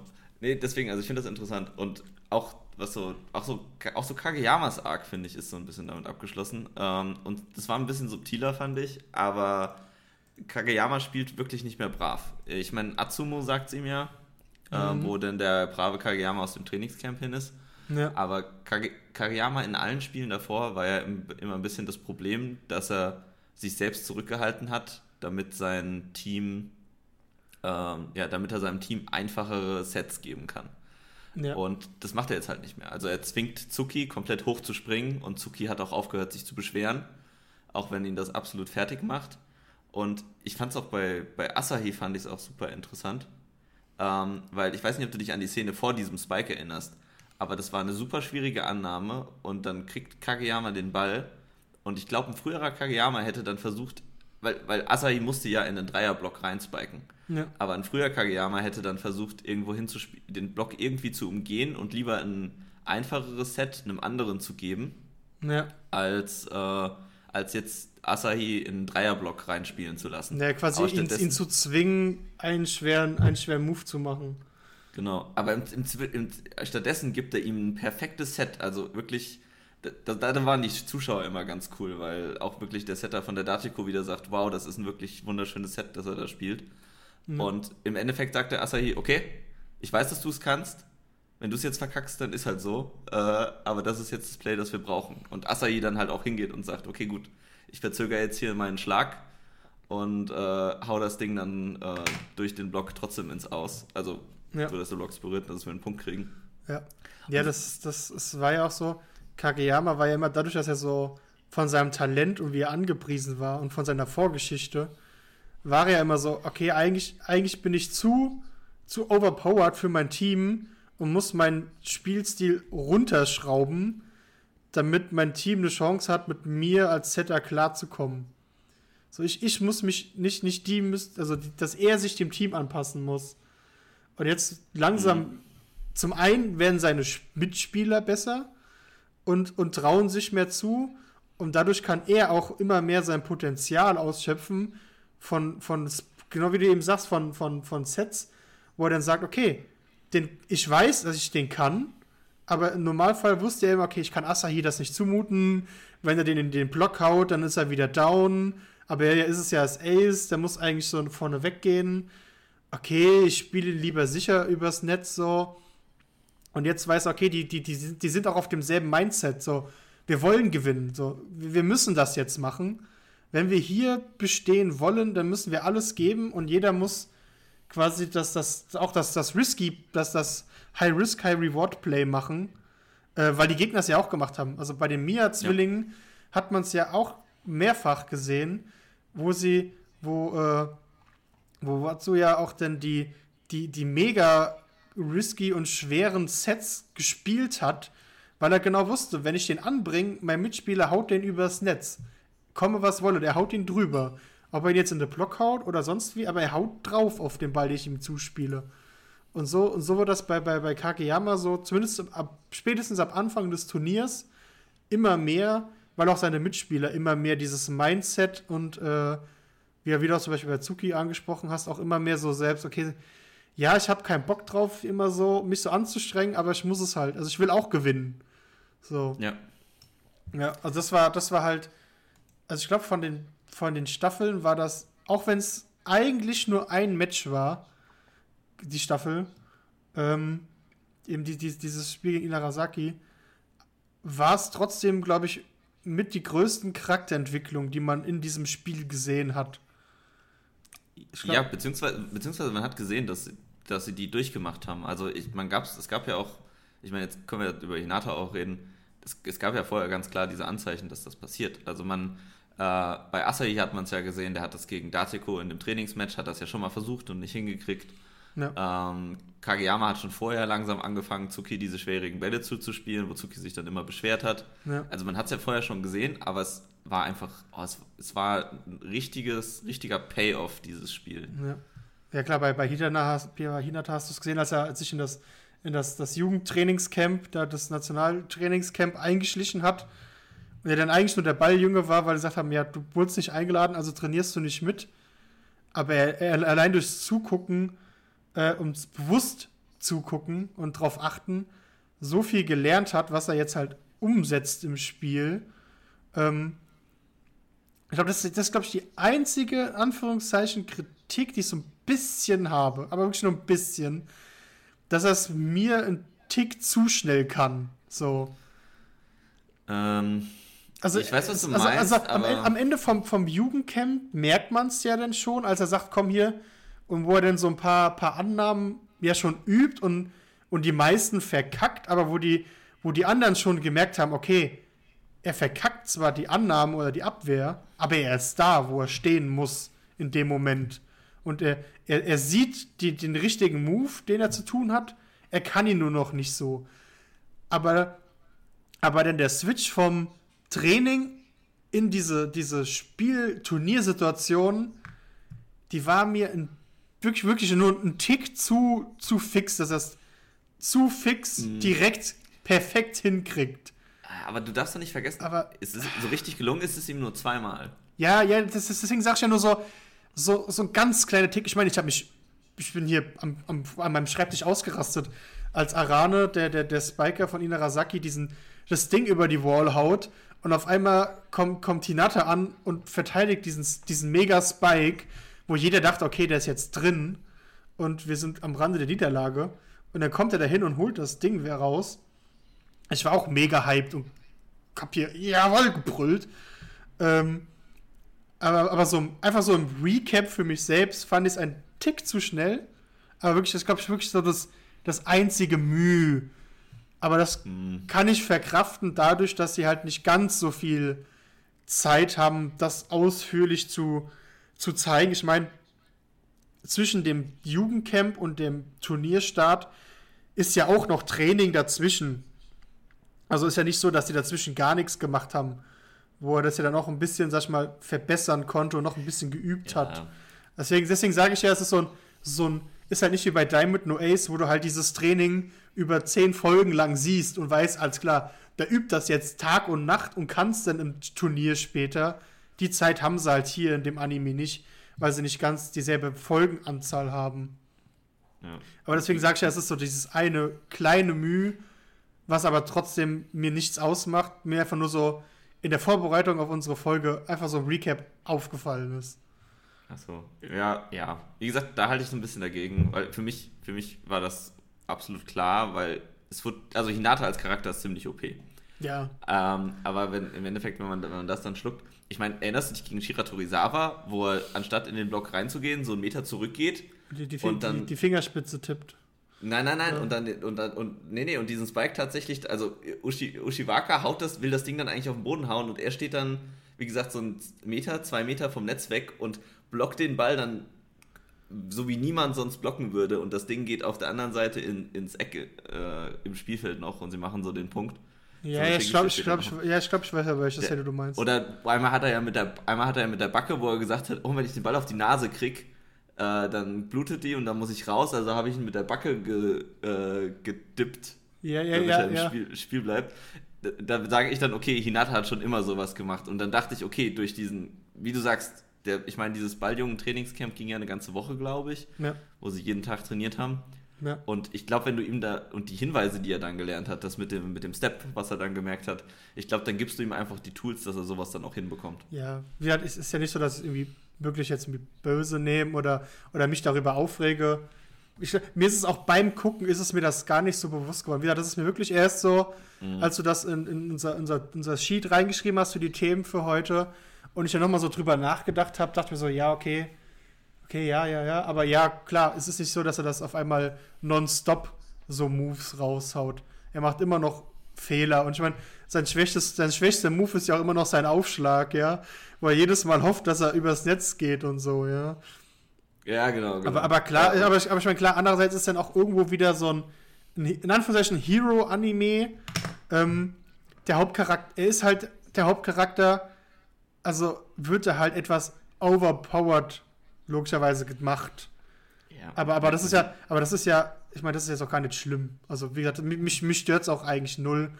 Es war, ich wollte es nur erwähnt haben, weil wir darüber sprechen. Ich Mhm. finde, man sollte es zumindest mal erwähnen. Zumindest ich aus meiner Meinung. Aber, Ja, aber ah, ah, hast du recht. Also ich kann dir auch sagen, also der Arc ist aber noch nicht rum. Also da, da kommt auch ich, definitiv ich noch glaube auch. V- Vielleicht liegt es daran, dass ich mir sowas. Also, also vielleicht liegt es damit zusammen, als die Szene kam, hatte ich trotzdem immer noch irgendwie im Kopf, sie verlieren das Spiel. Und ich hatte Mhm. mir gewünscht, dass sowas Game-Changing von Hinata in irgendeinem fin im Finale kommt, so weißt du?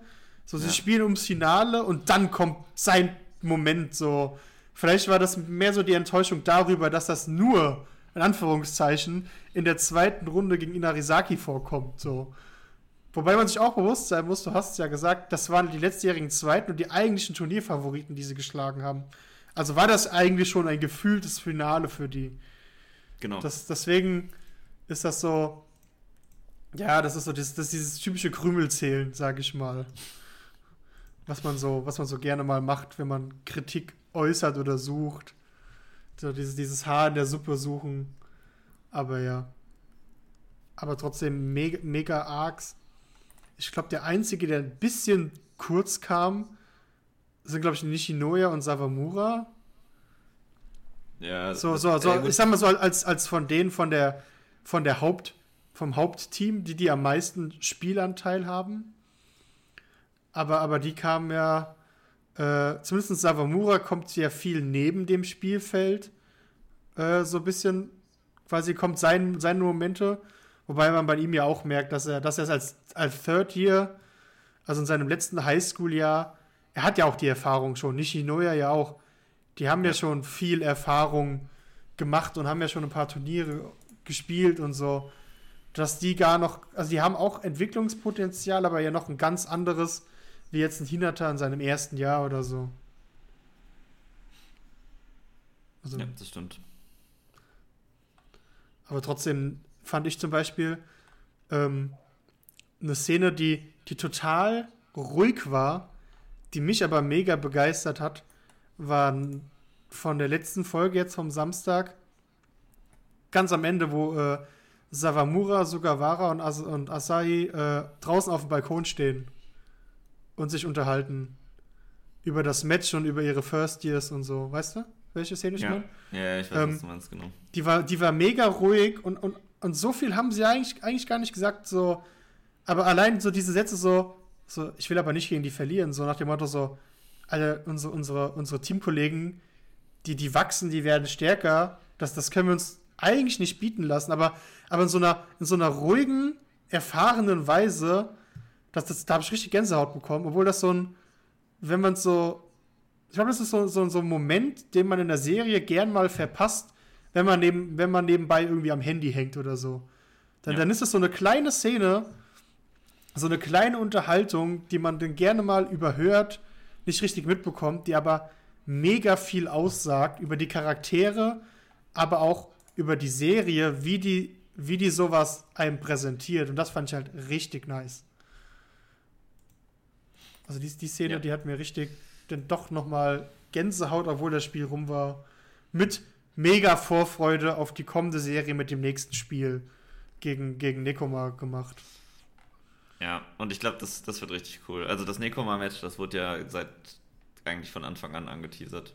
Das war ja irgendwie das zweite Testspiel. Ja, spätestens mit, mit, dem, mit dem kurzen Zwischenpart, wo sie ja das Nekoma-Spiel gezeigt haben. Mhm. Und auch nochmal äh, Kenma und ähm, Kuro, Kuro, war das ja. Kuro, dem, dem, dem Blocker, ähm, die ja dann auch noch mal quasi noch mal ein bisschen in den Vordergrund geschoben haben, vor allem Kenma, ähm, dass man merkt, okay, die, das, das wird ein mega geiles Match. Und auch am, am Ende haben sie es ja auch noch mal als, als, als Coach Ukai bei seinem, war es sein Vater? Das ist, ja, das sein Vater ist, ne? Also äh, der, der, der, der alte ja. Ukai.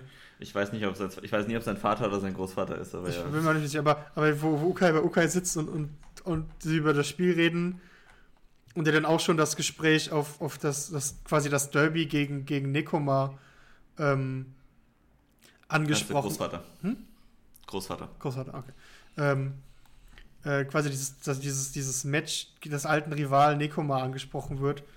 Und er halt auch sagt, ja, das ist, das ist kein, das ist kein, kein, kein, kein Spiel mehr aus Rivalität, also nicht diese, diese alte Hassrivalität, sag ich mal, sondern das ist so, sondern eine, eine, eine richtige gesunde sportliche oder auch persönliche Rivalität. Also wie ja. Ken, Kenma und Hinata sind da die besten Beispiele, die ja mittlerweile Freunde geworden sind, aber der eine will, der eine will nicht gegen den anderen verlieren. Sie wollen beide 120 Prozent geben und erst recht ein Kenma, der sonst ein bisschen faul ist und auch gar, und eigentlich desinteressiert wird, fährt auf fährt mega hoch, weil er weiß, ich spiele gegen meinen Freund, aber ich will nicht gegen ihn verlieren.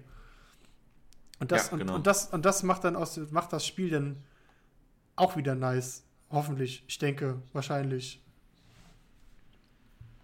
Deswegen ist Ja, also das ist, äh, dazu werde ich natürlich nichts sagen, aber ja. Ja, du weißt ja schon, wie es ausgeht und was genau, passiert. Dass, aber ein, dass ein cooles Match wird, kann ich dir definitiv also ich hab's nach, nach, nach diesem Match kann ich mehr, also ich hätte mich, glaube ich, hart gewundert, wenn das, ich würde mich wundern, wenn es nicht so gut würde, wie jetzt das Match, weil jetzt das Match war schon super. Auch die, die, die, die Gegenseite, weil das finde ich macht Haikyuu auch immer sehr gut, äh, die auch dann die Charakter der Gegenseite oder anderer Teams präsentiert und auch deren Intentionen und Hintergründe zum Teil immer mal äh, erklärt und aufzeigt. Ja. Und man dann auch schon denkt, okay, äh, die, die sind gut und die haben ihre eigenen Sachen. So dieser Moment, wo die Mia-Zwillinge sich, sich aufpushen, indem sie über Essen, quasi ihre Essensmetapher raushauen. So, so ja, weißt du, wenn andere essen und ich Hunger habe, dann werde ich noch hungriger und, und keine Ahnung. Und dann könnte ich essen, bis ich umfalle und noch mehr essen. Und, und irgendwie so. Ja. Und, und das ist so, so eine crazy Metapher, aber die zwei reden halt so miteinander. Das zeigt zum einen, was sie als Brüder für eine Bindung haben, aber wie gleichzeitig auch beide mega diesen Sport lieben, abfeiern und, und wie heiß die sind. Auch wenn es immer so ein bisschen arrogant wirkt von beiden. Was ja eigentlich auch sind, aber du ja, weißt, du weißt, was ja, ich meine. Ja, die sind. Ja, aber das ist, das ist halt diese Arroganz, die dann kommt, wenn du so tief drin steckst, dass du halt mehr weißt als der Rest. Ja, ja. Deswegen, also, also es ist super nice Staffel. Wieder mal viel zu kurz. Ich hätte gern noch mehr gesehen und ich kann es nicht erwarten bis Ende nächsten Jahres, bis die nächste Staffel rauskommt. Ähm, Weil es einfach mega Spaß macht. Die, die Charaktere sind cool. Ähm, wie, wie sie, wie sie das, das Spiel zeigen, wie das Spiel gespielt wird, das einfach, macht einfach Spaß zu gucken. Und es ist halt flotter wie Diamond No Ace. Ja, weil, weil das ist so ein. Wir erwähnen es dauernd, also ich erwähne es auch dauernd. Ähm, weil das nochmal ganz andere Schwerpunkte setzt, weil das ja viel mehr außerhalb der Turniere zeigt, manchmal als das Turnier selbst. Äh, da ist Haiku etwas fixer, was glaube ich auch für den Casual-Gucker auch ein bisschen interessanter macht. Wenn es ja, ein bisschen zackiger hintereinander, sag ich mal, um die wichtigen Dinge geht, so, sag ich mal, ja. Ja, das stimmt. Aber, ja, deswegen, also es ist einfach nice gewesen und einfach geil.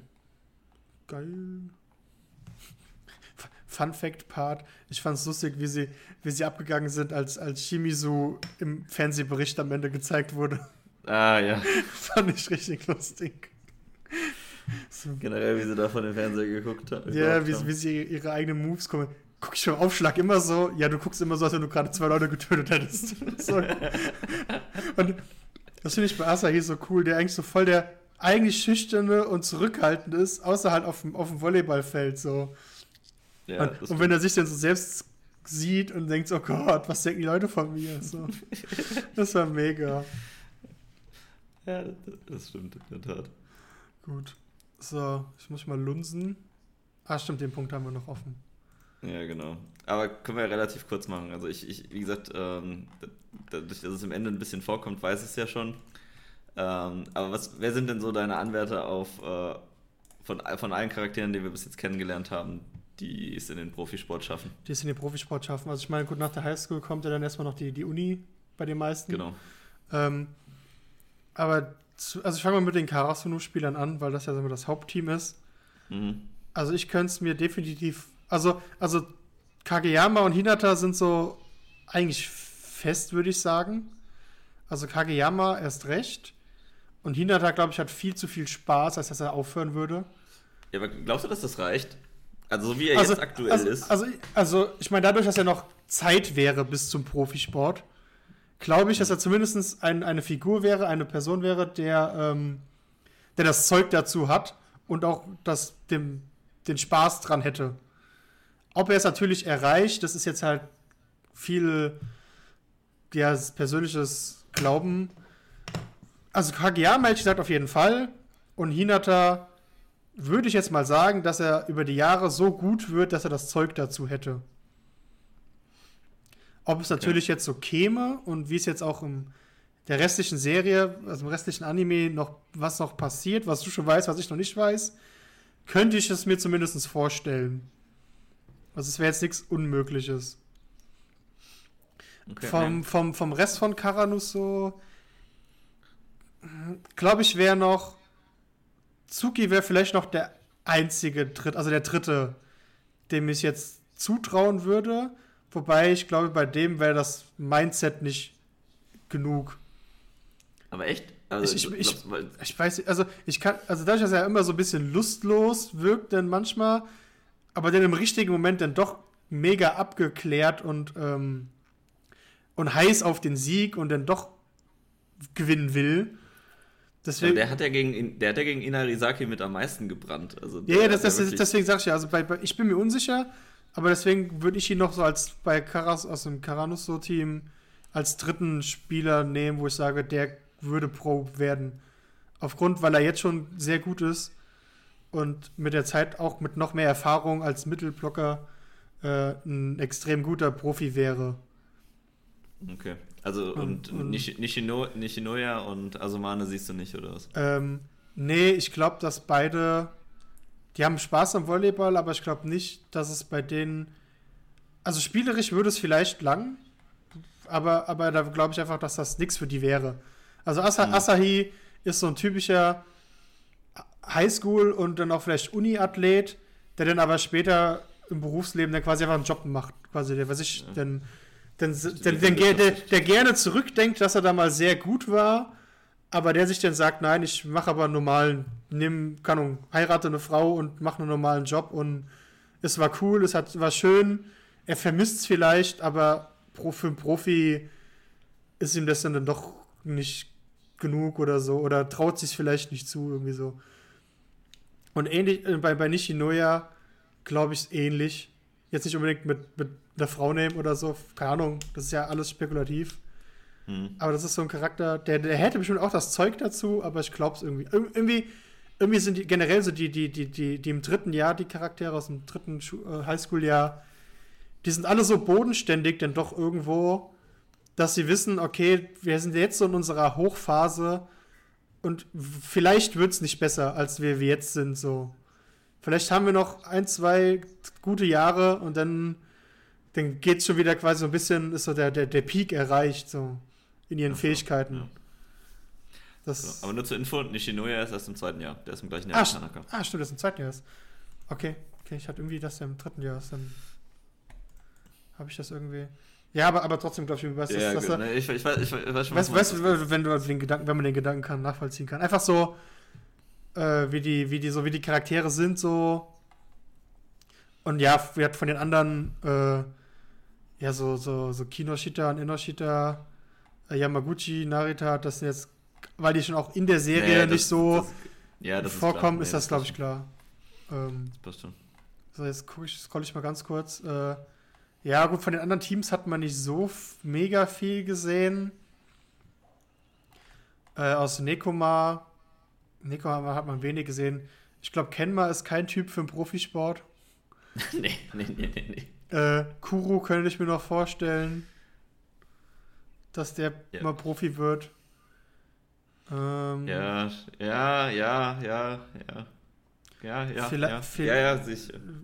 Äh, so. Also ich, ich kann ja sagen, ich hatte ich tatsächlich den, den Libero von denen noch auf der Rechnung. Weil das ja auch der, der beste äh, Libero aus. Das war Yaku, ne?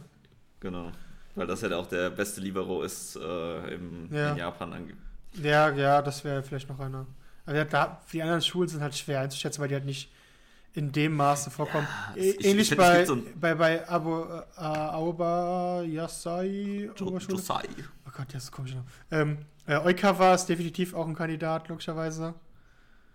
Ähm, Iwaizumi vielleicht auch noch. Der, glaub, was ist der Mittelblocker, glaube ich? Nee, Iwasumi ist Wingsbiker, Oder war das Spiker? Warte, ich gucke mal. Da war doch das Ass. Äh, äh, Ass, ah, stimmt, der war der Ass. Ja, der vielleicht auch noch. Mm, schnell ja. scrollen. Ja, ich- ja, wir müssen jetzt auch nicht überall drüber Ja, meine, so ein paar ähm, sind relativ offensichtlich wie Bokuto. Ich, wollt, ich, wollt, ich hatte es gerade auf der Zunge. Also, es sind halt so ein paar offensichtliche, ja. Äh, du hast einen Bokuto, der, du hast einen Aone äh, aus Date mit, mit genau Bokuto, Bokuto. Dann, dann aus Shiratorizawa hast du mit Ush, Ushima und Tendo zwei definitiv Kandidaten. Ja. Und klar, von den anderen Schulen, die kamen ja nicht so wirklich vor, die ich hier gerade Ja, so durchscrolle. Vielleicht sehen wir noch ein, zwei. Ja. Deswegen aber, äh, ja. Deswegen, das, Ja, aber hat von, ich meine, die Mia-Zwillinge und, und Aran sind auch definitiv und Suna so Ja. Kandidaten. Aber wie gesagt, von Karanuso, vom, vom Main-Team, wären Hinata Kageyama und Tsuki so meine Picks, wo ich es mir vorstellen könnte. Mhm. Aber ja, gut, das ist halt immer. Aber wenn du die Frage schon so stellst, vermute ich mal, dass das auch Thema gegen Ende wird. Also Ja, gegen Ende des Mangas, also Anime. Man, man, man erfährt es natürlich am Ende schon. Ah, Okay, okay, cool. Dann, dann weiß ich wenigstens, äh, wie richtig ich schlage. Ja, es ist schon ganz interessant, was du, was du da denkst. Also ich, Ja. Ich, äh, also, dadurch, dass es leider der Manga zu Ende ist, ist ja klar, dass nicht mehr mega viel kommt. Das ist. ja, wie gesagt, aber- also ich habe nochmal drüber nachgedacht. Es sind, wie gesagt, mindestens noch, also mindestens zwei Staffeln von, von der Länge wie jetzt, würde ich schon sagen. Ich glaube, so viel ist das. Na gut, das wären zwei Matches. Ja, min, aber mindestens. Also, Was sind sie jetzt im Viertelfinale? oder- Jetzt sind sie im Viertelfinale, ne? ja, also das eine oder andere Match geht vielleicht ein bisschen schneller rum, aber die sind, nee, sind tatsächlich erst im Achtelfinale, habe ich jetzt festgestellt. Ah, okay. Okay, der macht mir. Das haben sie, der macht mir haben sie auch gesagt, glaube ich, in der Folge oder so. Okay. Okay, ich bin. Ja, gut, aber ich mache mir nicht zu viele Gedanken, weil. Ja. Ähm, ja, aber. Wie gesagt, ähm. Ich finde es schade, dass das schon zu Ende ist. Ich würde. Egal wie es ausgeht, will ich mehr wollen, würde würd ich mehr wollen.